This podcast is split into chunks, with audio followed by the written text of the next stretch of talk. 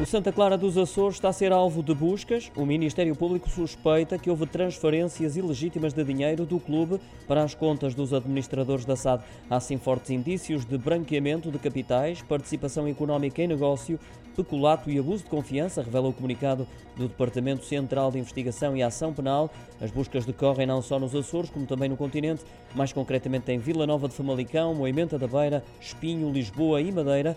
A investigação envolve ainda 13 empresas açorianas e escritórios de advogados sediados em Lisboa e nos Açores.